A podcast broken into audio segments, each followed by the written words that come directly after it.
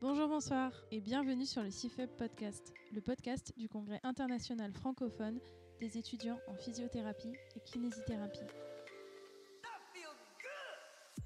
Salut, c'est Marguerite du pôle sciences humaines et sociales du CIFEBK. Pour ce premier CIFEB Podcast, j'ai eu la chance de recevoir Pedro Sancho de la chaîne YouTube PsychoQuack pour parler ensemble kiné et psychologie, mais aussi de communication et un peu d'études, on va pas se mentir. Bonne écoute à tous!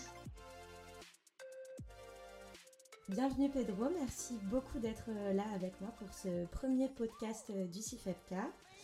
Euh, Aujourd'hui, on va parler euh, kinésithérapie et psychologie. Et tout d'abord, je voudrais te présenter en quelques mots. Donc, toi, tu es docteur en psychologie. Ouais. tu exerces actuellement en libéral dans le sud de la France. Et à côté de ça, tu es formateur. Oui. Et tu fais également euh, des vidéos de vulgarisation sur YouTube sous le nom de la chaîne PsychoQuack. Est-ce que c'est bien ça? Oui, tout est vrai. Ah yes C'est déjà bien, c'est déjà un bon début. Au moins tu t'es bien renseigné sur ce que je faisais en ce moment et tout. Parfait. Est-ce que tu veux compléter un petit peu par rapport à ton parcours, tes, tes formations complémentaires, etc. Non, pas vraiment. La seule chose, c'est que c'est le petit truc important qui, qui, est différent des autres, c'est que ben, vu que j'ai fait un doctorat, effectivement, je savais à peu près chercher les articles scientifiques.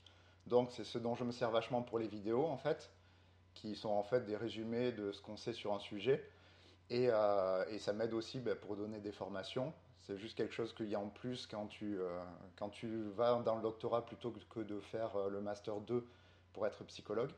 Voilà, donc c'est ce qu'il y a en plus. Et après, bah, pour être psychothérapeute, après en libéral, j'ai fait une formation supplémentaire parce qu'on n'apprend pas trop à être psychothérapeute dans la fac.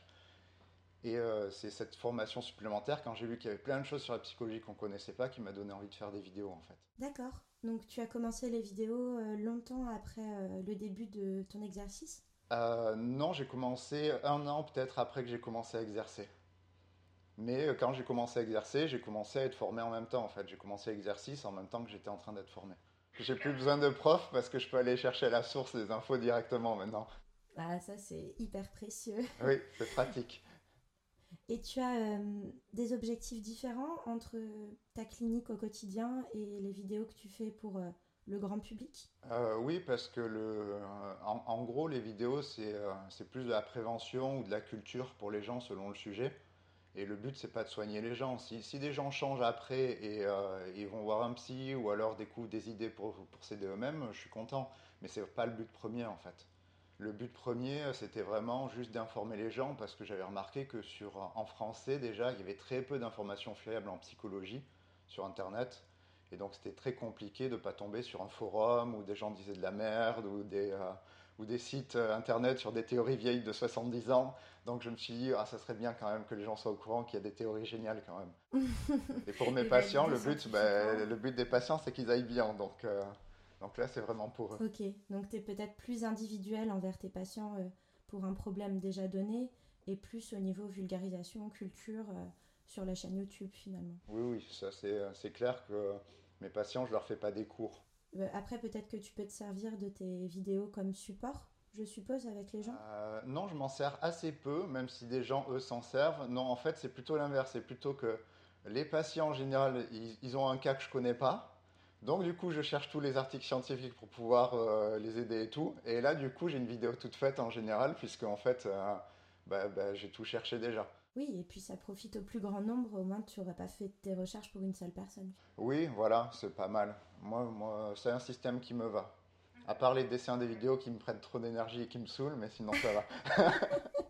nous, en tout cas, ça nous fait bien rire.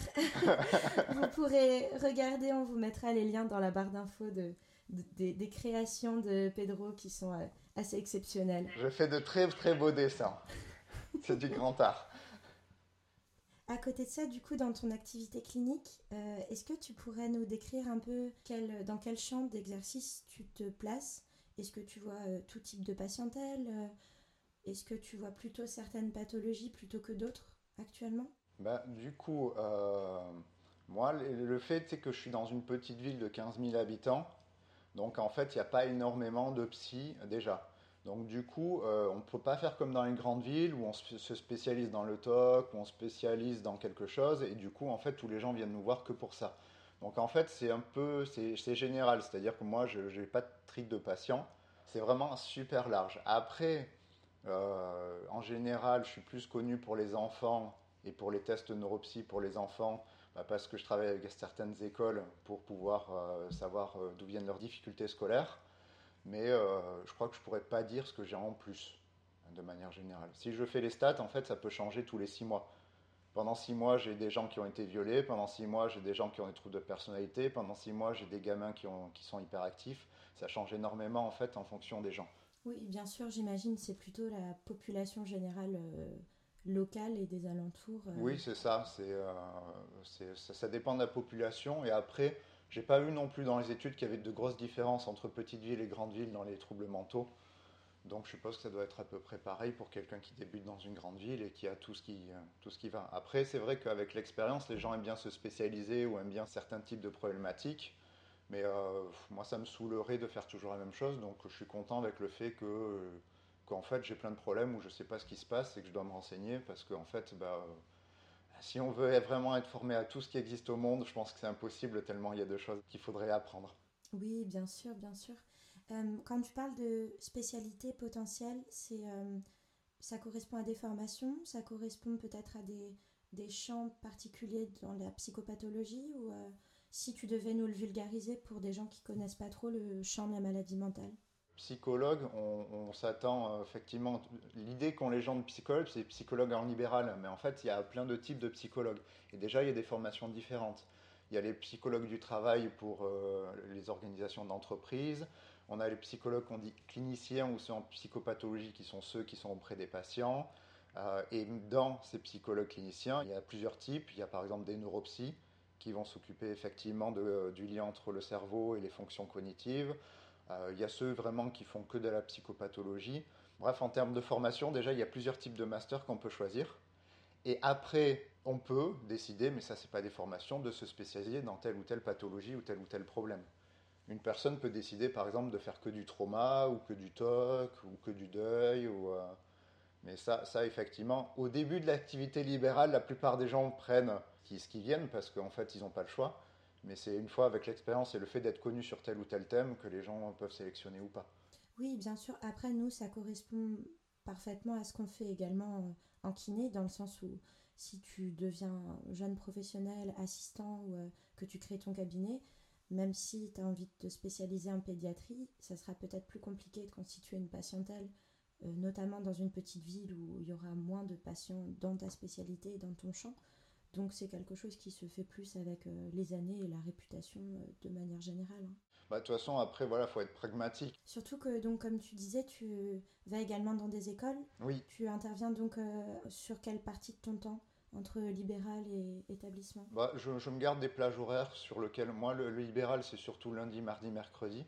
Et le, mardi, jeudi, euh, c'est plutôt gardé pour, euh, pour tout ce qui est formation ou alors déplacement dans les écoles ou euh, les, les genres de choses annexes qui ne sont pas fixes.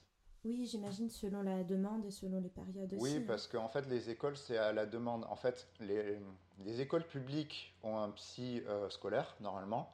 Mais les écoles privées, eux, en fait, euh, font euh, à la demande. C'est-à-dire que quand ils ont besoin d'un test pour un gamin, en fait, ils font une demande à leur supérieur et le supérieur accepte ou pas qu'un psy de l'extérieur vienne voir le gamin. Donc ça marche pas du tout pareil où il y a des psys, en fait, c'est des vacations. On me demande, tiens, il faut que tu fasses un bilan, je vais faire le bilan, mais j'ai pas de présence fixe dans l'établissement, comme peut l'avoir un, psychologue scolaire. Ok. Et après, tu vas faire euh, un suivi de l'enfant en question à qui tu as fait faire un test? Quand ils veulent, oui. Et en général, bon, ben, je, prends effectivement les gamins dont j'ai fait le bilan, je les prends plus facilement en libéral. parce que selon les listes d'attente et tout. Après, il y en a plein, en fait, ils veulent juste le test pour avoir un dossier MDPH ou pour un saut de classe. Euh, la demande, c'est pas forcément suivi. Alors oui, effectivement, dans la moitié des cas, ben, la conclusion, c'est qu'il faudrait un suivi psy parce qu'il y a des problèmes psy euh, dedans. Mais euh, c'est pas dit que l'enfant veuille ou c'est pas dit que la famille veuille aussi un suivi psy. D'accord. Sachant que suivi psy, euh, soit c'est six mois d'attente, du moins près de chez moi, dans des, des coins pas très réputés, ou alors qui, qui fonctionnent mal, ou soit c'est cher. Oui, bien sûr. Il y a aussi une notion un peu économique dans le suivi. Hein. effectivement. Il y en a qui disent que si, si les gamins de familles pauvres s'en sortent moins bien et tout, c'est aussi parce que pour tous les problèmes qu'ils peuvent rencontrer, la famille n'a pas l'argent de les aider parce que ben, l'orthophoniste, euh, c'est pas forcément tout est remboursé, le psy, euh, c'est pas du tout remboursé. Donc euh, ben, il y a un tri déjà qui est fait et il y a le fait d'avoir de l'aide ou pas qui dépend de l'argent de la famille. Donc actuellement, tes séances en libéral là ne peuvent pas être remboursées au moins en partie, même non. sur ordonnance. Alors il y a certaines mutuelles qui remboursent et avant j'avais un contrat spécial vu que je fais certains types de thérapies qui pouvaient rembourser au moins 10 séances par an, mais ils ont fait sauter le contrat. Et donc, il n'y a pas de remboursement. Et y a, là, il y a des tests qui sont faits pour rembourser les psys, mais c'est pour les rembourser, pour faire des patients un peu à la chaîne euh, en très peu de temps et, mais mal payés. surtout qu'en plus, les problèmes les plus graves, là, ils comptent rembourser 10 séances, mais les problèmes les plus graves où les gens risquent le plus d'être flingués à vie ou même d'être euh, handicapés à vie, euh, parce qu'ils ont été violés enfants, parce qu'il y a des problèmes de familiaux et tout, 10 séances, c'est que dalle en fait. Oui, c'est un suivi qui doit être beaucoup plus à long terme, j'imagine. Pour les cas les plus durs, ils disent que c'est 2-3 ans de thérapie. Donc 2-3 ans de thérapie, euh, ça va largement plus loin que 10 séances en fait. Oui, bien sûr. Euh, ce que je voulais te demander également, est-ce que tu prends en charge euh, des, pour faire un peu le rapprochement avec nous, les personnes qu'on peut voir dans, dans, nos métiers en rééducation, est-ce que tu vois des personnes qui ont des démences, par exemple des personnes âgées ou ou suite à des, des, soucis neurologiques ou des retards de développement chez l'enfant Est-ce que c'est des choses que tu prends Moi, moi j'en vois très peu, j'en voyais plus avant, parce que en fait, avant d'être en libéral, je travaillais euh, en Géronto et aussi j'ai fait des stages dans des, euh, des, centres de réadaptation. Donc là, effectivement, euh, le boulot avec que ce soit les kinés ou tous les autres métiers, en fait, sont obligatoires. Par exemple, en centre de réadaptation, après un accident de voiture, évidemment qu'il faut faire les tests au niveau neuro, mais où il y a besoin de stimulation physique et d'un travail physique derrière. Donc tout le monde travaille ensemble de manière générale et essayer de prévoir ce qui est au mieux pour le patient dans les réunions. Tout ce qui est le côté neuropsy et réadaptation, c'est sûr qu'effectivement, il, il, y a un lien entre les plusieurs disciplines qui sont, qui sont assez clairs et nets. Euh, pour les enfants, moi en libéral, par contre, euh, c'est plus avec les ergots ou les orthophonistes que j'ai des liens qu'avec les kinés parce que j'ai très peu de gens qui ont euh, des problèmes moteurs. Et euh, bon, j'avoue que je ne sais pas trop ce que peuvent faire les kinés de manière générale. Voilà, donc déjà j'ai une méconnaissance dessus. Voilà, c'est ça. Donc je préfère dire que je connais pas, donc euh, c'est plus simple. Et ceux, à la limite, qui ont des problèmes moteurs, en général, c'est plus des problèmes d'organisation. Et du coup, ils voient plus avec les ergots au niveau écologique. Mais ça, peut-être que les kinés le font aussi, donc je ne peux pas dire. En tout cas, moi, les kinés de mon coin, j'ai zéro lien avec eux. Actuellement, en libéral, euh, oui, enfin pas pour ce type de problématique. En libéral, non. Pas en général. Euh, par contre, effectivement, pour tout ce qui est démence ou tout le reste, euh, bah, les démences, c'est clair que bah, vu le nombre de chutes, on les envoie souvent bah, dans des programmes anti-chute ou alors pour apprendre à chuter ou chuter moins. Donc là, oui, effectivement, il peut y avoir des réunions avec des kinés ou des personnes qui avaient été formées à ça. Donc tout ce qui est côté en fait neurodégénératif ou alors des problèmes neuro acquis, c'est-à-dire quelqu'un a un accident de voiture et tout, Là, le lien entre kiné euh, et, psy, bah, il est évident, il est même fait dans les institutions. Oui, donc tu l'as plutôt euh, vu dans les institutions. Voilà, c'est ça. Par contre, en libéral, moi, il y a un biais.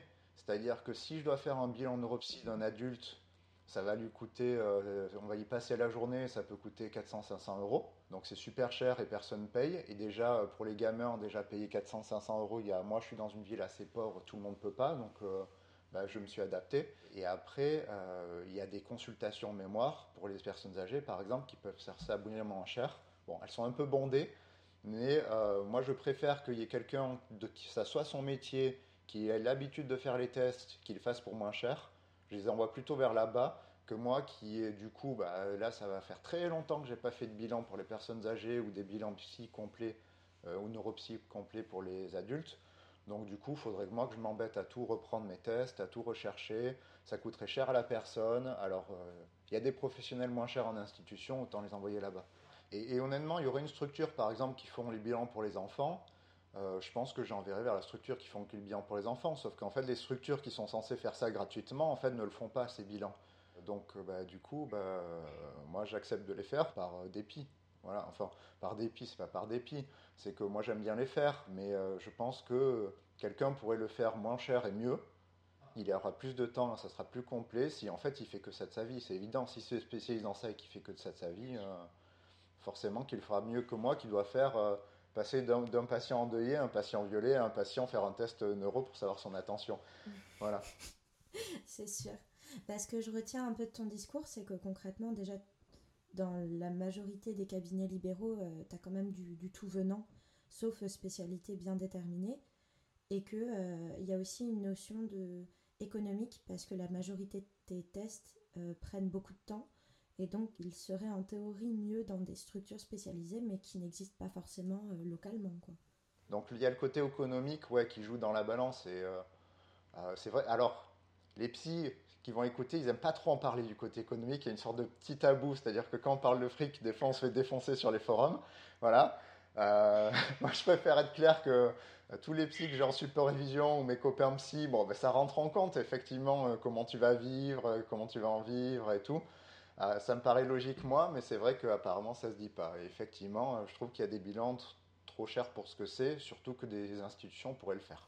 Ben, par rapport à une profession qui est conventionnée, effectivement, c'est là qu'on voit la différence euh, d'une profession qui peut choisir finalement le tarif de ses prestations, parce que du coup, euh, ça donne aussi des inégalités au niveau de l'accès aux soins euh, dans une population. Oui, et puis au moins, c'est vrai qu'il n'y a pas de bataille sur les prix et tout, puisque les prix sont déjà décidés, donc on peut se batailler avec ceux qui décident les prix, mais... Oui, c'est un peu notre problème. C'est ça, voilà. Donc, mais ça nous donne un autre regard aussi sur ce que ça engage de choisir ses prix. C'est d'autres problématiques après, j'imagine, de rentabilité. Oui, voilà. Je voulais te demander également, est-ce que tu as ressenti des différences au sein de ta patientèle depuis mars, depuis à peu près un an, euh, en 2020, avec l'arrivée du Covid? Il y a un petit problème, moi, c'est que en fait, j'ai quasiment un an d'attente ou plus pour les nouveaux patients. Donc du coup, la plupart des nouveaux patients que je prends là en ce moment, c'est des gens qui m'ont demandé ça il y a déjà euh, avant même le confinement. Euh, j'ai pas de gens qui viennent avec des problématiques liées au confinement.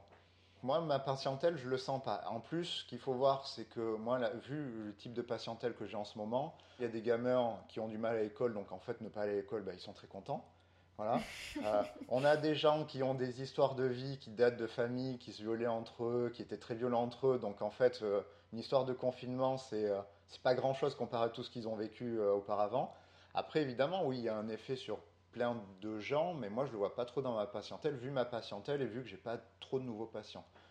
Par contre, oui, on peut pas nier qu'il y a plein d'études qui montrent qu'il y a des dégâts psychologiques assez forts euh, de tout ce qui est en train de se passer. Oui, bien sûr, et au niveau euh, international, euh, j'avais un peu regardé pour préparer l'interview, effectivement, ça se, ça se ressent dans pas mal de facteurs de la vie quotidienne, même si on le constate dans le quotidien sur des patients qu'on connaissait déjà. Oui, vu, vu ton contexte d'exercice, tu n'as pas pu le remarquer spécialement. Oui, alors j'ai peut-être deux, trois patients effectivement qui ont été beaucoup touchés par ça, mais ce n'est pas, pas grand-chose en pourcentage. Euh, non, moi finalement, là où j'ai l'impression de voir, c'est sur les forums où je trouve que les gens sont devenus plus nerveux et plus agressifs. Voilà. Donc j'ai quitté plein de groupes de psy ou des trucs comme ça parce que je trouvais que les gens étaient de plus en plus bêtes en ce moment. Mais euh, ça, c'est pas du tout scientifique ou. ouais, c'est un ressenti. C'est en parlant d'autres, euh, en fait, il y en a qui me disent Ouais, mais vu le contexte, je pense que c'est normal que tout le monde soit à cran. Mais après, voilà, il y a plein d'études qui sortent sur les, bah, là, ça fait, ça fait bientôt un an, donc on peut avoir plein d'études sur euh, ce que ça fait sur les gens, sur les troubles psy et tout.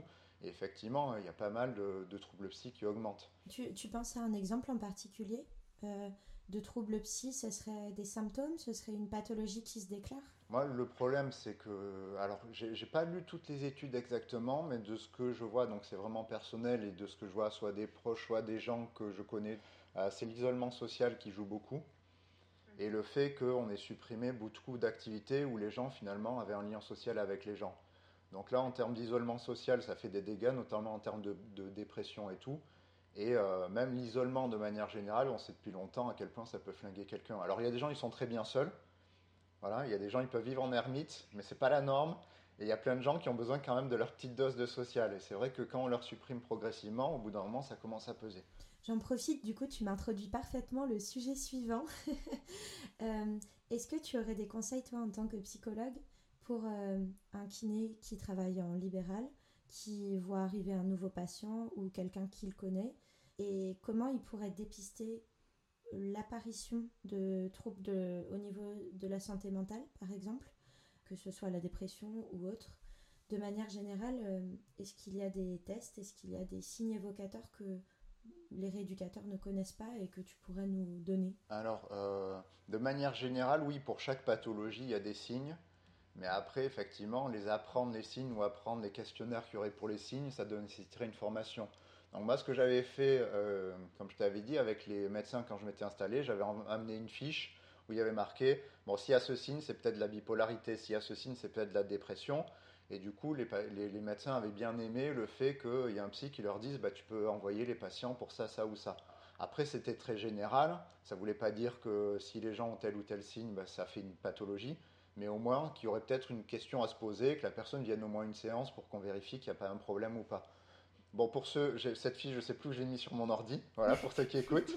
voilà. Et après, bon, euh, faudrait revoir avec mes connaissances actuelles si je changerais pas certains signes, vu avec mon expérience comparée à quand je me suis installé. Non, après, euh, moi, ce que j'ai beaucoup vu avec les gens qui avaient besoin de kiné, c'était le signe, c'était par rapport à la dépression, parce que sachant que la dépression, ça peut arriver très vite, c'est à partir du moment où on est coincé et qu'on n'a pas de solution ou qu'on se retrouve coincé dans un moment, ben en fait, on peut tomber dépressif très très rapidement. C'est-à-dire que par exemple, bon, ben, on ne peut pas faire euh, son activité pendant un an parce qu'on s'est blessé. Ben, le fait d'avoir quelque chose qui nous manque, ça peut euh, se généraliser à d'autres situations et nous rendre dépressifs, en fait, surtout. Voilà, que ce soit de notre famille ou euh, que ce sentiment de je suis foutu ou je vais pas y arriver ou je vais pas m'en sortir, en fait, ça devient un truc général sur notre vie en disant ben, notre vie elle est pourrie et tout. Il y a un conseil de prévention santé de manière générale, c'est à partir du moment où on a un changement de vie important ou alors qu'on nous enlève quelque chose dans notre vie, là il faut faire gaffe à ce qu'on tombe pas dépressif parce qu'on a beaucoup de chances de tomber dépressif dans ces moments-là. Et donc, bah, en général, les gens qui vont voir les kinés, moi ceux que j'ai connus du moins, ils ont toujours eu des problèmes ou il y a un problème qui est survenu, qui les handicape et ce handicap peut à terme bah, donner une dépression. Oui, tout à fait. Euh, nous, il y a une différence qui est faite au niveau de la littérature je vais te lire ce qui nous est décrit. Entre les fameux euh, donc, drapeaux jaunes, qui sont plutôt les facteurs psychosociaux, donc qui concernent les émotions, les cognitions, et dont on se sert euh, parce qu'ils peuvent être des freins dans la prise en charge, euh, nous, dans notre prise en charge rééducative, et ce qu'on appelle les orange flags, les drapeaux orange, qui sont pour le coup des alertes potentielles à une pathologie psychiatrique sérieuse comme déjà ce terme est assez peu connu même chez nous et je crois que toi tu oui moi je connaissais pas du tout hein. mhm.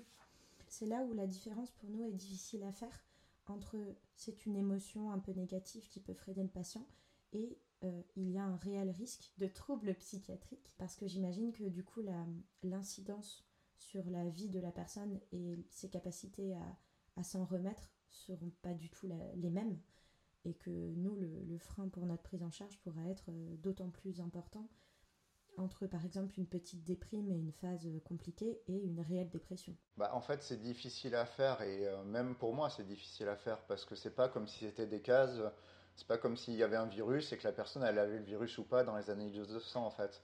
C'est-à-dire que une personne par exemple bah, qui a un changement dans sa vie, qui s'est fait larguer ou qui est quelque chose, c'est normal qu'elle soit déprimée en fait. Et il y en a qui disent que la déprime c'est normal, c'est une sorte de, notre cerveau, il se met en mode un peu euh, je découpe de l'énergie pour en garder, pour pouvoir réfléchir et réorganiser ma vie. Quand on a un problème, bah, que ce soit physique ou mental, on réorganise sa vie et des fois ça passe. Et en fait, la dépression, on dit que c'est juste ce sentiment qui passe pas. Mais euh, du coup, savoir quand le sentiment, quand on voit une personne qui, ça fait un mois, je sais pas, elle a, elle peut plus faire de sport, donc euh, où elle s'est fait larguer, elle est déprimée. Moi, je peux absolument pas prédire si elle sera, euh, va devenir dépressive ou pas. Je peux essayer d'analyser dans la façon dont elle dit les choses, c'est-à-dire que plus elle est extrême dans sa façon de voir les choses, plus il y a de chances qu'elle doit être dépressive. Par exemple, si elle dit elle s'est fait larguer et qu'elle a tendance à dire euh, ah, bah, j'ai perdu l'amour de ma vie, je suis foutu, il y a plus de chances qu'elle soit dépressive que si elle dit euh, bon ben j'en trouve un autre, mais je suis triste là, la personne me manque. Et donc en fait, il y a une sorte d'analyse du discours et aussi des biais dans le discours qui permet de dire s'il y a des chances d'être plus dépressif ou que ça va passer. Mais après, euh, ça c'est subtil en fait. Donc à la limite, ce qu'on a, nous, c'est euh, des manuels diagnostiques qui permettent de nous dire quand ça déconne ou pas, beaucoup. Par exemple, la, dépression, c'est au bout d'un certain temps, il faut certains types de symptômes. Mais euh, franchement, quand, quand c'est pas notre métier, aller lire tous les symptômes et aller euh, se taper le diagnostic et tout, c'est très compliqué. De manière générale, moi, euh, j'aurais tendance à, conseiller les gens à faire bah, Alors il y, a des médecins, ils n'aiment pas quand je dis ça, mais c'est aller voir pour tout et pour rien, et puis à la limite, si on a un doute, on y va. Mais moi, je préfère que quelqu'un vienne me voir et qu'en une séance, en fait, on dise non, mais c'est bon, on peut voir si ça va passer et puis on va voir, plutôt qu'au final, euh, quelqu'un qui fasse rien pendant 10 ans et que là, du coup, il se retrouve à, être très compliqué. Donc moi, je préfère effectivement que les gens viennent pour dès qu'ils ont une question ou dès qu'il y a un problème. Pareil pour les orthophonistes, moi, par exemple, quand j'ai un doute sur le langage d'un patient et tout, euh, je ne vais pas essayer de faire le, lever doute moi-même. En fait, je dis, bah, ça serait bien au moins de voir une séance en orthophoniste pour voir ce qui se passe. Pareil avec les ergots, pareil avec les autres disciplines que j'ai. Pareil pour les psychiatres, des fois, euh, je dis, ça serait peut-être bien de tester ce médicament. J'envoie un psychiatre et puis c'est le psychiatre qui voit s'il faut le tester, pas le tester. Donc en fait, voilà, j'ai tendance à envoyer facilement vers d'autres professionnels et je pense que c'est plus simple, peut-être pas plus économique pour le patient, c'est vrai, mais euh, je pense que c'est plus simple que d'essayer de soi-même essayer de trier. Oui, sans formation, sans spécialité, etc. Je ne sais pas si par exemple, si tu essayais de m'expliquer, alors oui, alors s'il y a une douleur là, s'il y a ce mouvement là, c'est tout et tout, c'est ce problème et là il faut faire quelque chose ou pas, je suis pas sûr qu'il arrive en une demi-heure à pouvoir m'expliquer et je suis pas sûr que j'aurai les compétences de faire le tri en fait. Bah, dans une, déjà, comme tu dis, dans ta propre discipline, euh, il y a des flous et des difficultés à préciser spécifiquement euh, tel ou tel type de pathologie qui souvent s'entremêlent. Hein. C'est ce que tu dis régulièrement d'ailleurs euh, dans tes vidéos. Euh, c'est difficile de séparer un symptôme d'un autre et que souvent deux pathologies peuvent être en lien. Alors j'imagine que dans un, autre champ, pour le coup, pour un rééducateur dans le domaine de la psychologie ou inversement, ça semble être pratiquement une autre profession à part entière. Euh, après, je, je, comprendrais que c'est vrai qu'il n'y a pas de prévention. Euh, moi, ça ne me dérangerait pas qu'on fasse des, euh, des, choses préventives au niveau psy. Mais le but, c'est pas en fait d'identifier les problèmes dans la prévention, à part ce que je fais un peu avec les vidéos. Mais ça serait surtout de dire bon ben voilà, faut apprendre la nuance, on peut apprendre à gérer ses émotions. Il y a des compétences de base qu'on n'apprend pas, qu'on pourrait apprendre. juste nuancer son avis, c'est un truc de base pour gérer ses émotions. Et ça marche super bien de manière générale. Et le but, c'est pas qu'on ait plus d'émotions, c'est juste qu'elle soit, qu'on ait un avis un peu nuancé qui nous calme, en fait. Voilà. Et si tout le monde pouvait avoir ça et tout le monde pouvait, bah, c'est comme ne pas fumer, ne pas boire, voilà, il y a de la prévention. Bon, mais au niveau psy, il y aurait de la prévention à faire sur plein de trucs. Donc ça, ça serait pas mal. Et, si du coup tous les professionnels de santé l'auraient, ça serait pas mal. Euh, sur le suicide, par exemple, je sais que les choses qui ont été faites pour la détection du suicide et les grilles pour la détection du suicide, en fait, c'est pas spécifique à la psychologie. C'est tous les professionnels de santé, normalement, euh, qu'on a dit, il faut les former à poser telle ou telle question quand il y a un risque suicidaire pour savoir si la personne, on l'envoie chez le médecin, le psychiatre ou quelqu'un, ou si elle a besoin d'aide. Ça, c'est vraiment des, outils qui peuvent servir à tout le monde. Mais après, comme tu dis, euh, le risque d'essayer de former des gens mal en disant tiens, ce signe c'est ça, ce signe c'est ça, ça c'est une maladie, c'est que même parmi les psys, il y en a qui font n'importe quoi en prenant un symptôme et en disant ah ce symptôme c'est cette maladie et puis euh, moi j'ai des gens qui ont été violés, on leur a dit ah mais tu es sûrement euh, au potentiel ou tu as sûrement un QI élevé parce que la personne réfléchissait beaucoup. Sauf que quand on s'est fait violer, ben, on regarde un peu partout et on réfléchit à tout pour savoir si on n'est pas en danger. Donc du coup, euh, voilà, ça arrive qu'il y a des raccourcis trop rapides. Je préfère dire aux gens, chacun ses compétences et dis que tu sais pas plutôt que effectivement essayer d'être mal formé et d'un coup envoyer les gens chez euh, bah, bah, faire n'importe quoi ou euh, faire n'importe quel diagnostic. Euh. D'où l'art du diagnostic différentiel. oui, chose que dont tu parles souvent. oui, bah, parce que parce que moi ça c'est un truc personnel, mais je trouve que psychiatre et psychologue c'est pas très très bien formé à tout ça. Voilà. Donc donc il y a des modes du coup. Il y a les modes des bipolaires, il y a les modes des trucs, mais il y a des modes parce que les gens en fait savent pas aller lire les articles et savoir faire la différence et, euh, et voir qu'en fait c'est pas aussi simple que ça et on peut pas clairement mettre les gens dans des cases, c'est euh, très compliqué. Oui, oui, c'est très clair. Euh, est-ce que au cabinet tu as également des patients douloureux? Parce que nous, dans le, on a quand même une grande majorité d'indications de, kinésithérapie pour des symptomatologies douloureuses. Et on sait que dans le cadre de la douleur chronique, on a également des facteurs psychosociaux importants qui peuvent prendre euh, des dimensions différentes et qui, j'imagine, euh, s'expriment aussi différemment dans le cadre euh, des pathologies mentales. Donc, est-ce que tu travailles avec ça? Est-ce que c'est quelque chose que tu connais? Moi, moi, je travaille très peu, mais c'est pareil, c'est un biais, c'est-à-dire que je connais des gens qui sont plus compétents que moi dessus. Donc, quand j'ai des patients avec des douleurs chroniques, je les ai envoyés plutôt dans des centres de gestion de la douleur où effectivement il y a une prise en charge sur plusieurs points. Et là, ils auraient été bien plus capables qu'une prise en charge ben, en fait, libérale où la personne aurait dû voir un psy, un kiné, un ergo peut-être et d'autres choses. Ce qui lui fait 15 000 rendez-vous alors qu'en fait on peut lui apprendre plein de choses dans un centre. De manière générale, euh, effectivement, la, compréhension de la douleur c'est super compliqué parce que c'est vraiment l'intrication de plein de facteurs différents, que ce soit corporel ou pas.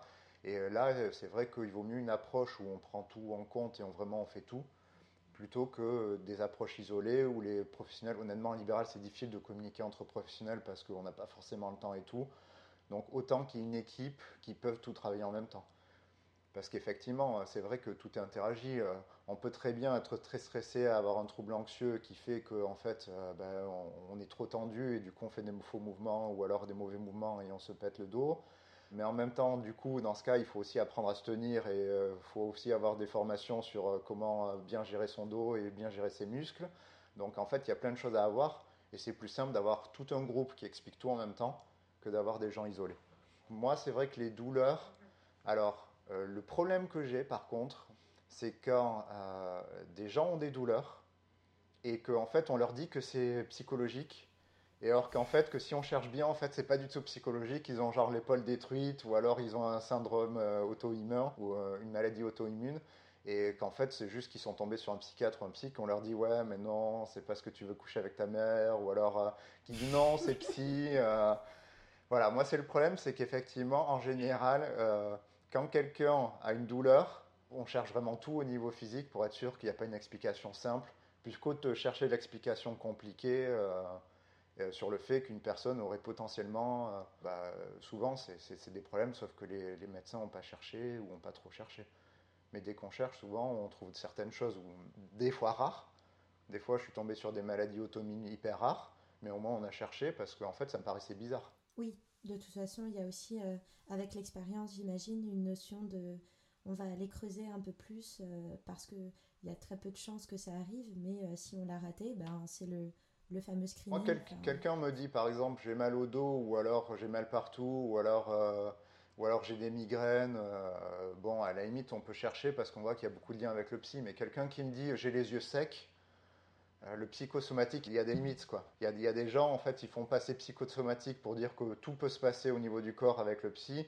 Mais en fait, on voit que dans les études, quand même, les liens, c'est pas tout et n'importe quoi, en fait. Oui, bien sûr. Oui, oui, en fonction des symptomatologies.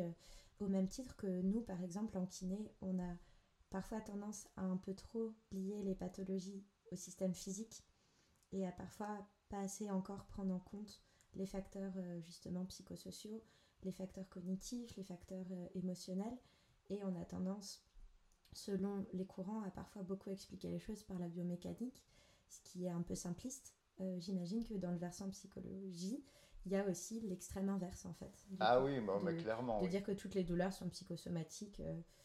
Euh, effectivement, il y a peut-être une composante, mais bon. Bah, de toute façon, la douleur, forcément, il y a un traitement cérébral de la douleur et il y a des techniques antidouleurs qui sont que psychologiques il y a des techniques par exemple de méditation pour apprendre à se concentrer sur la douleur, la traiter différemment du coup et qu'elle soit vue différemment par notre cerveau.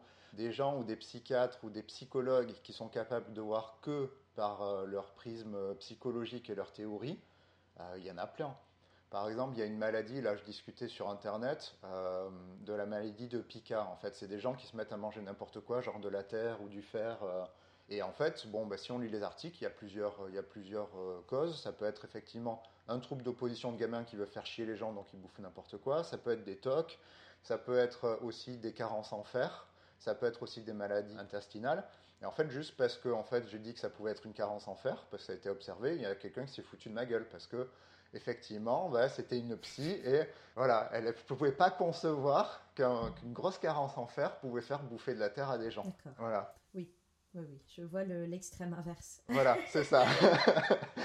Donc ça peut arriver. Et c'est con parce que parce qu'en fait, moi, moi, j'ai toujours l'idée que si on a un truc physique identifié, ça, évitera des années de thérapie à une personne et pour un problème réglable plus facilement. Donc c'est vrai que euh, effectivement, pour certains euh, types de maladies, mais parce que été formé à certains trucs, je connais certains marqueurs euh, bio et donc je demande des tests. Pour les troubles d'attention des gamins ben, ou des adultes, on demande la thyroïde obligatoirement en général, par exemple, parce qu'on on le sait. Mais donc il y a des choses, en fait, il peut y avoir une solution simple et que la médecine connaîtrait une solution simple. Ça serait con, du coup, de partir d'enlever cette solution simple parce que nous, on veut que la psy, ça explique tout et, que ça marche mieux comme ça. Euh, j'en profite pour te demander, est-ce que dans ta formation, puisque tu me parlais de, de tes différentes formations initiales euh, ou complémentaires, tu as appris un style relationnel spécifique à adopter avec tes patients? Est-ce que peut-être tu te bases sur un cadre particulier ou tu en as testé plusieurs et il y en a un qui te convient mieux? La façon dont tu te comportes avec les gens Ouais, alors la question du cadre, c'est une grosse question où il y a des batailles en psy.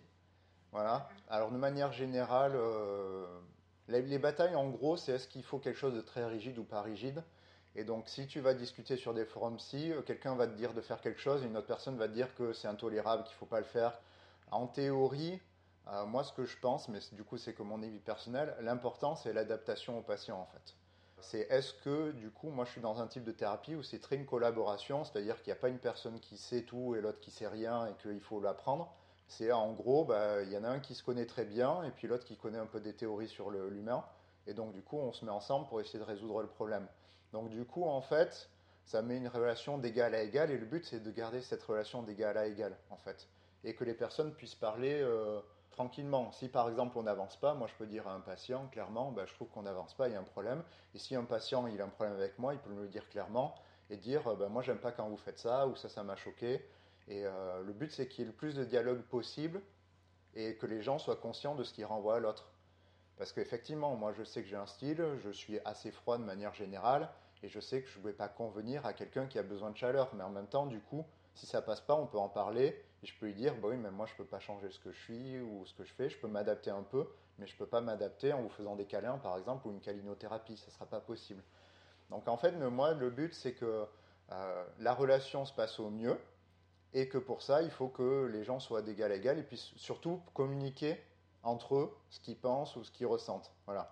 Et de manière euh, socialement acceptable. Et pour ça, justement, bah, du coup, on a appris plein de techniques pour écouter les gens, mais aussi pour exprimer des choses sans vexer les gens, et ça, c'est effectivement plein de techniques qu'on peut utiliser et que je donne euh, dans certaines formations pour apprendre à mieux écouter les gens et, pouvoir, euh, en gros, ne pas être agressif, mais ne pas non plus se laisser bouffer par les gens.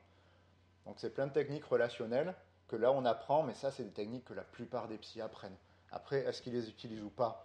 Bah, Ça c'est eux qui voient. Est-ce qu'eux pensent qu'ils doivent être plus sachants que l'autre ou pas? Est-ce qu'ils pensent qu'ils doivent collaborer avec le patient ou alors laisser le patient dans son coin euh, travailler? Ça, c'est des attitudes euh, différentes. Mais les compétences de base pour écouter quelqu'un, la plupart des psys doivent l'avoir en général. Oui, j'imagine. Et puis certainement des professionnels de santé et des thérapeutes euh, de manière générale. Peut-être que simplement ça a été moins appris comme un, un cours magistral et que c'est peut-être plus conscient chez les psychologues. Je ne sais pas si tu peux nous citer des... Peut-être que c'est des outils dont tu te sers ou tu as appris ces techniques-là ou alors que c'était... Alors vraiment le truc de base que apprennent les psys, euh, c'est ce qu'on appelle les 4 R. En gros, c'est euh, quatre choses à faire, à, apprendre à faire pour qu'en gros une personne se sente comprise. donc ça peut être soit reformuler ce qu'elle dit, soit effectivement renforcer qu'on a compris. Bref, c'est plusieurs... Euh, ceux qui veulent pouvoir chercher 4 R, ça se trouve facilement sur Internet. Et il y a des explications. Et ça, c'est une des compétences de base pour écouter activement une personne. Voilà. Et pour que la personne sente, oui, j'ai compris, j'ai pas compris. Mais l'important, c'est d'être honnête et d'être sincère en disant que quand on n'a pas compris, on n'a pas compris. Donc, en gros, dans, ces quatre heures, il y a des techniques plus compliquées. Parce que, par exemple, euh, moi, quelqu'un qui bat ses enfants, euh, ça va pas, quoi. Donc, je ne comprendrais pas que quelqu'un batte ses enfants. Par contre, je peux essayer de le comprendre en tant que psy, parce qu'il faut que je fasse ce rapprochement, parce que mon boulot, c'est de l'aider je peux comprendre que quelqu'un nous énerve tellement qu'on ait envie de le taper. Donc ça, on peut en parler de manière sincère parce que moi, avoir envie de taper des gens, ça peut m'arriver. Par contre, le faire, il y a un problème. Et donc, du coup, rien que le fait que je puisse dire euh, aux patients et qu'on voit, oui, mais en fait, ouais, il y a plein de gens qui ont envie de taper des gens où ça peut se comprendre, où je vois la logique, ça permet de plus facilement lui dire, par contre, c'est complètement con de le faire.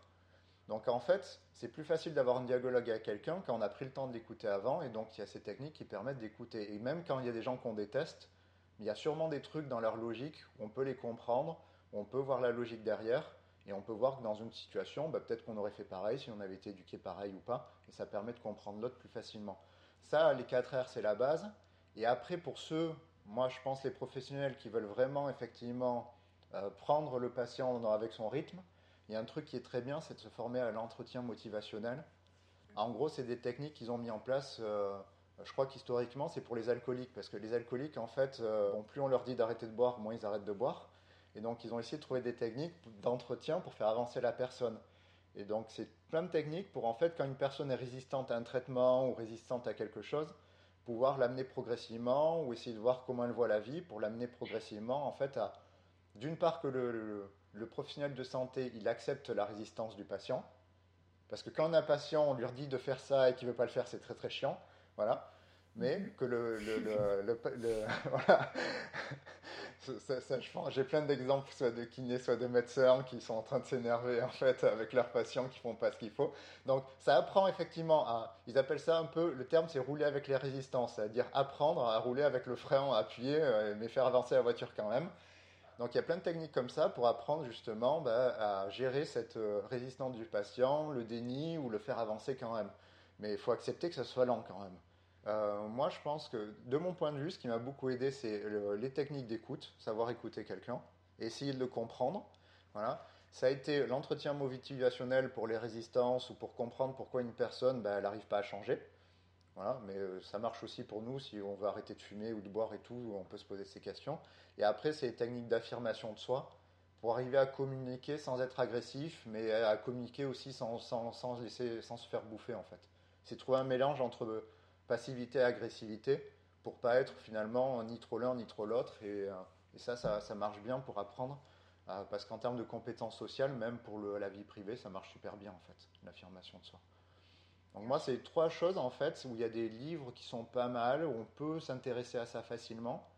Et euh, tout professionnel de santé, ça peut être vachement bien pour garder une relation ou faire avancer la personne plus vite. Oui, ben, on mettra des liens un petit peu de, de toutes ces possibilités-là. Je ne sais pas si euh, récemment, comme tu as un peu moins travaillé avec des kinés, euh, tu en as été informé, mais de plus en plus de kinésithérapeutes se forment au TCC, se forment à l'entretien motivationnel, se forment euh, à l'hypnose, à la méditation de pleine conscience, etc. C'est aussi pour ça qu'on discute aujourd'hui, parce que selon l'intérêt qu'on a à ça, nous, en tant que rééducateurs, on a de plus en plus d'intérêt à travailler sur sur l'alliance thérapeutique euh, et sur la communication avec le patient en fait. Je voulais juste te demander ton avis par rapport à l'apprentissage de ces outils pour euh, tout professionnel de santé hors du champ de la psychologie. Est-ce que tu y vois des limites euh, en termes d'utilisation? Alors moi, je trouve ça très bien que les gens se forment à d'autres choses ou soient formés, tant qu'ils ont l'intelligence de voir leurs limites en fait.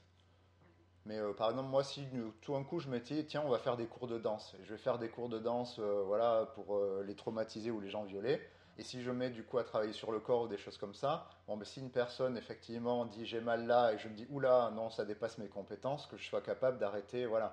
Parce que effectivement, après, si on prend quelqu'un qui se forme au TCC, mais qui a du mal avec les dépressions qui viennent de l'enfance, elle va s'épuiser effectivement parce que c'est pas son métier en fait de gérer les problèmes infantiles d'une personne. Tant qu'on reconnaît ses limites et qu'on sait dire non, mais là en fait ça dépasse ce que j'ai appris, moi ça me dérange pas du tout. On peut se fermer à tout. Le gros problème que j'ai, alors là tout ce que tu as décrit c'est pas ça, euh, c'est que je trouve que le lien esprit-corps en fait il y a encore beaucoup beaucoup de conneries. Et euh, les plupart des gens qui ont la main mise dessus sur ces études, ou alors pas sur les études, mais sur le, le marché entre guillemets, je fais des gros guillemets, hein, voilà, c'est beaucoup de, choses psychosomatiques complètement dépassées, complètement à la ramasse, comme la kinésiologie appliquée ou les trucs comme ça, où les gens ils te tâtent le coude et ils voient que tu as eu un problème à 4 ans. Sauf que dans les études, on a remarqué qu'en fait, ils n'arrivaient pas à détecter quoi que ce soit euh, à l'aveugle, en fait, ou alors euh, sans que la personne donne des infos. Ce qui me gêne, moi, c'est juste qu'actuellement, si on voit toutes les connaissances que les gens ont ou que les professionnels utilisent, il y a surtout des vieilles théories datées, des trucs qui marchent pas, euh, et pourtant, des études sur le lien esprit-corps, il y en a un paquet, mais elles ne sont pas encore utilisées beaucoup dans le, bah, en libéral ou alors dans les approches de soins. Un truc, par exemple, que les gens développent, c'est le, les gens qui ont été violés, c'est par exemple, ils essaient de développer des cours de yoga ou des choses particulières.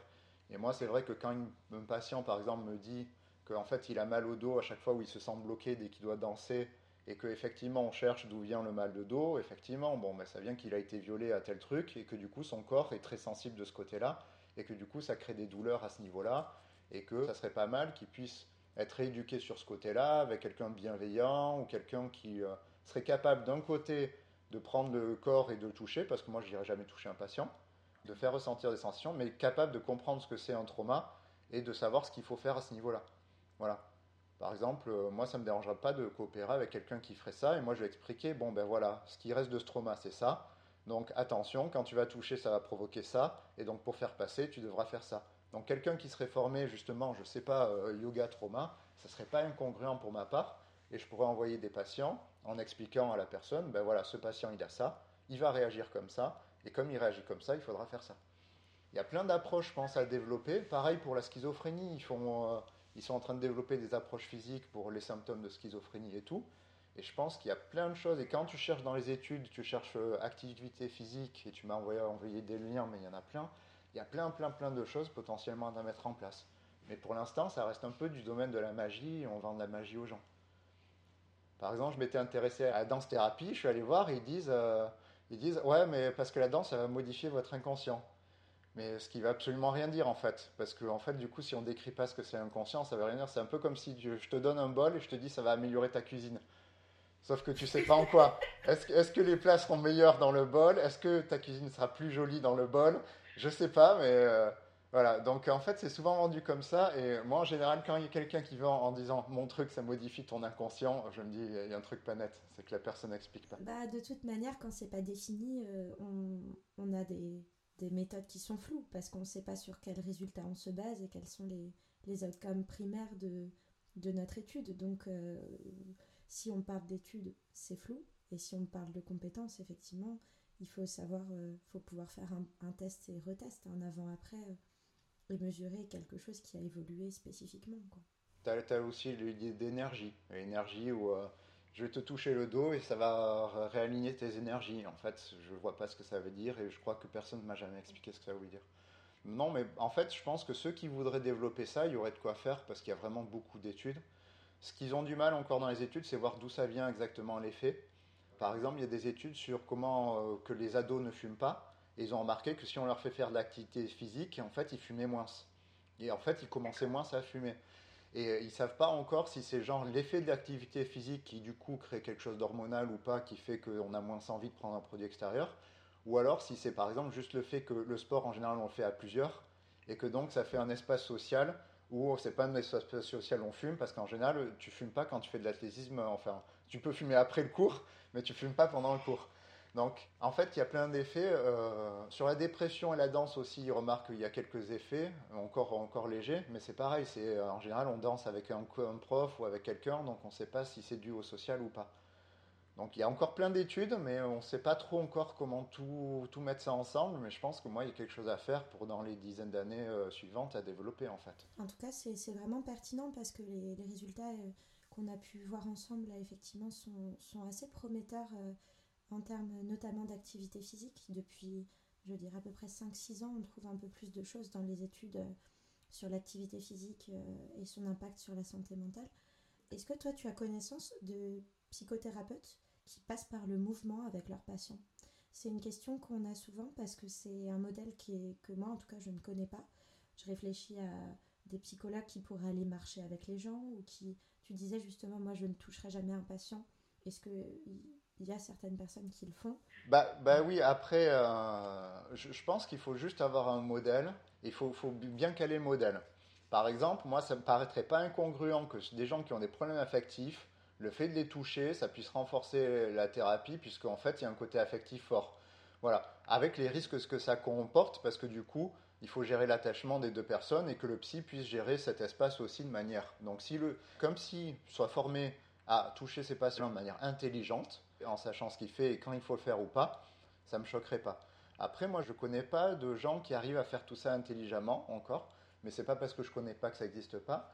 Et il y a juste un mec connu, il a fait un livre qui s'appelle Le corps n'oublie rien, et lui il travaille avec les traumatisés. C'est lui effectivement qui essaie de développer des choses de yoga ou des choses avec le corps. Euh, et à la limite, c'est la piste la plus crédible que je connais actuellement sur euh, un modèle entre le corps, l'esprit et le trauma. C'est ce que j'ai vu le mieux actuellement. Après, de ce que j'ai vu, on propose des activités physiques ou des choses physiques qui marchent ou qui ne marchent pas, mais c'est un peu le, hasard de ce que je vois. Il n'y a pas vraiment de modèle. Donc moi, en fait, ça me dérangerait pas qu'on teste plein de choses, mais en fait, que, ça soit correctement fait et qu'on fasse pas du hasard. Non, non, c'est très clair, effectivement. Ça montre aussi qu'il y a une porte d'entrée très intéressante, mais qui finalement est pas forcément bien employée, en tout cas actuellement. Bah, euh, alors si on prend juste pour les psychothérapies, je crois qu'il y en a plus de, il y en a des centaines. Mais si on parle de celles vraiment qui, ont, qui se basent sur des modèles corrects, euh, sur les études ou sur, euh, sur une réelle efficacité, en fait, on, en compte au moins d'une vingtaine, en fait. Donc, je suis d'accord pour le corps-esprit, mais effectivement fait de manière correcte. Après, c'est que la pluridisciplinarité, même dans la recherche, euh, en fait, il faut du temps que les gens connaissent bien un domaine, puis se mettent à réfléchir au lien avec les autres domaines. Et après, du coup, là, il y a des choses nouvelles qui sortent. Et je pense que là, sur l'activité physique ou le lien corps-esprit, il y a plein de choses qui commencent à sortir de plus en plus importantes. Par exemple, il y a des trucs même où j'aurais jamais pensé, c'est que les schizophrènes, apparemment, ils ont un métabolisme cardiaque un peu différent, et donc ils aimeraient s'en servir de ça pour pouvoir identifier les gens qui potentiellement vont faire des crises, quand ils vont faire des crises et tout. Donc il y a plein plein de choses à chercher. Je pense que les gens qui voudraient développer quelque chose là-dessus, il y aurait de quoi faire.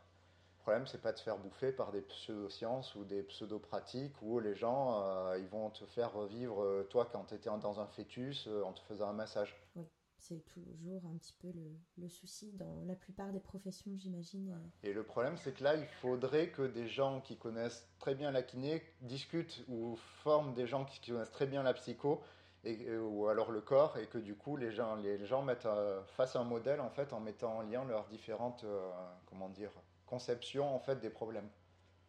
Mmh. Et là, je suis sûr qu'il y a plein de choses à faire parce qu'en fait, c'est complètement débile de penser qu'on est indépendant de notre corps ou alors que c'est l'esprit qui est plus fort que le corps ou que c'est le corps qui crée tout sur l'esprit en fait. Oui, dans un cas comme dans l'autre, effectivement, c'est ce qu'on disait déjà des, des, douleurs tout à l'heure. Hein. Je pense qu'il y, a, y a des extrêmes dans les deux côtés. Mais s'il y a des extrêmes dans les deux côtés, c'est certainement qu'il y a des interactions euh, de l'un et de l'autre et que c'est jamais une seule cause euh, ou euh, un seul facteur qui importe dans la situation. Je suis plutôt pour la liberté que les gens ils se soignent comme ils veulent, ils font ce qu'ils veulent. Voilà, même s'ils veulent faire n'importe quoi, qu'ils le fassent. Alors si en plus on peut trouver des choses qui ne sont pas n'importe quoi, mais qui sont en plus ont des nouvelles façons de prendre en charge des gens. De toute façon, ce qu'il faut voir sur les problèmes mentaux, on est loin d'arriver à 100% de soins sur euh, toutes les pathologies. Euh, le mieux qu'on fait de ce que j'ai vu, à la limite, c'est sur les, sur les phobies, on arrive à 90% avec un type de thérapie, on arrive à soigner 90% des gens. Mais après, euh, si on ne soigne pas 100% des gens, c'est qu'on n'a pas tout compris et qu'il y a des nouvelles choses à développer. Donc au niveau des maladies psy, il y, y, aurait plein, plein, plein de nouvelles thérapies à développer. Le problème, c'est vrai que c'est difficile de voir émerger quelque chose de vraiment nouveau parce que souvent, quand, quand par exemple tu t'y connais pas en thérapie et que tu as envie de te former, tu vas chercher des nouveaux types de thérapie. Mais souvent, c'est des recyclages sous un nouveau nom de techniques qu'on a il y a longtemps euh, pour les vendre plus cher en fait. voilà. euh, par exemple, souvent, il y en a plein qui se forment à certaines choses, mais en fait, c'est des choses que moi j'ai appris pour 80 euros en une demi-journée dans un centre de formation général. Et en fait, ils vont faire la, la journée à 300 euros euh, pour quelque chose qui est juste un nouveau nom et qui est présenté comme révolutionnaire, alors que ça fait 40 ans que ça existe et euh, qu'en fait, euh, voilà. euh, donc ça, c'est un peu la mode en ce moment dans les psychothérapies, c'est de changer le nom de quelque chose qui marche, voilà, qui marche bien. Alors du coup, les gens qui vont se former à ça, c'est pas mauvais, mais sauf qu'ils paient très cher et on leur initie un truc nouveau, alors qu'en fait, c'est pas tant nouveau que ça. Par exemple, en ce moment, là, ça pète sur le MDR. Donc le MDR, effectivement, c'est des techniques particulières. Mais en fait, il y a des gens qui veulent s'extraire un peu, se faire leur fric. Donc ils, changent juste le, nom des lettres ou alors les mots. Et du coup, ils vendent aussi leur marque en disant ben moi je fais ça, mais ils font la même chose en fait. Donc il y, y, a des petites batailles marketing comme ça. Je sais pas s'il y a la même chose en kiné, mais euh, en psycho, euh, la bataille marketing, euh, ça, ça, y va quoi au niveau des psychothérapies. On a, on, oui, il y a des concepts généraux qui sont utilisés et qui après en fait, c'est une question de label qui sont appropriés à une personne ou une autre euh, qui décide de reprendre le même concept et de le faire un peu à sa sauce pour après le, proposer sous son nom. Euh, Peut-être que c'est moins euh, une bataille sur des choses qui sont les mêmes. Euh, par contre, il y, a des, y a des courants aussi, il y a des modes. En ce moment spécifiquement, et puis surtout depuis un an avec euh, le Covid, on n'a jamais autant parlé de santé mentale que cette année, et tant mieux. Et euh, on a de plus en plus de rééducateurs aussi qui se forment, comme je te disais, euh, à des, justement des techniques de communication et euh, de la relation au patient ce qui était par exemple beaucoup moins le cas il y a une quinzaine d'années dans ma profession en tout cas je crois. Donc comme d'habitude, ça peut être très profitable pour découvrir les autres professions et pour être plus polyvalent. Et à la fois il y a des dérives et des choses qui sont inventées et réinventées sous des noms différents mais qui sont finalement partant de théories assez proches en fait. Ah oui, c'est super dur. Et euh, à la limite, si, un jour euh, il y a des gens qui écoutent et qui ont envie de créer quelque chose de, de nouveau et, même de se faire du fric facile, en fait, faut toujours pas. C'est comme les gens qui mentent, s'ils mettent un bout de vérité dedans, ça passe mieux. Bah là, faut mettre un bout de truc qui marche dans votre délire et ça passe mieux. Voilà. Eh ben, merci pour ce conseil avisé pour nous, voilà, pour, étudiants ceux qui veulent... Euh, diplômés. Après, chacun, chacun son éthique professionnelle. Exactement, oui, après c'est une question de morale, oui. En tout cas, s'il y en a qui veulent se voir les liens euh, activité physique, euh, corps, esprit et tout ça, bon, il faut savoir lire anglais, mais il y a un paquet d'études dessus et donc il y a de quoi faire largement 15 000 thèses dessus en fait. Oui, ben on vous mettra quelques liens là qu'on a pu voir dans la barre de description en bas. bah écoute, en tout cas, euh, je crois que tu vas devoir filer pour euh, ne pas être trop à la bourre dans ta journée. Ouais. Donc, euh, je te remercie beaucoup d'avoir pris le temps de, de, discuter un peu de tout ça. Oh, bah merci de, de, m'avoir invité. Bah, avec grand plaisir. Et puis, et puis peut-être à bientôt pour reparler de, de thématiques un petit peu interdisciplinaires alors. Bah, merci en tout cas. Merci d'avoir pris le temps d'écouter le CIFEP podcast. Vous pouvez retrouver le comité scientifique sur notre newsletter, notre site internet et les réseaux sociaux.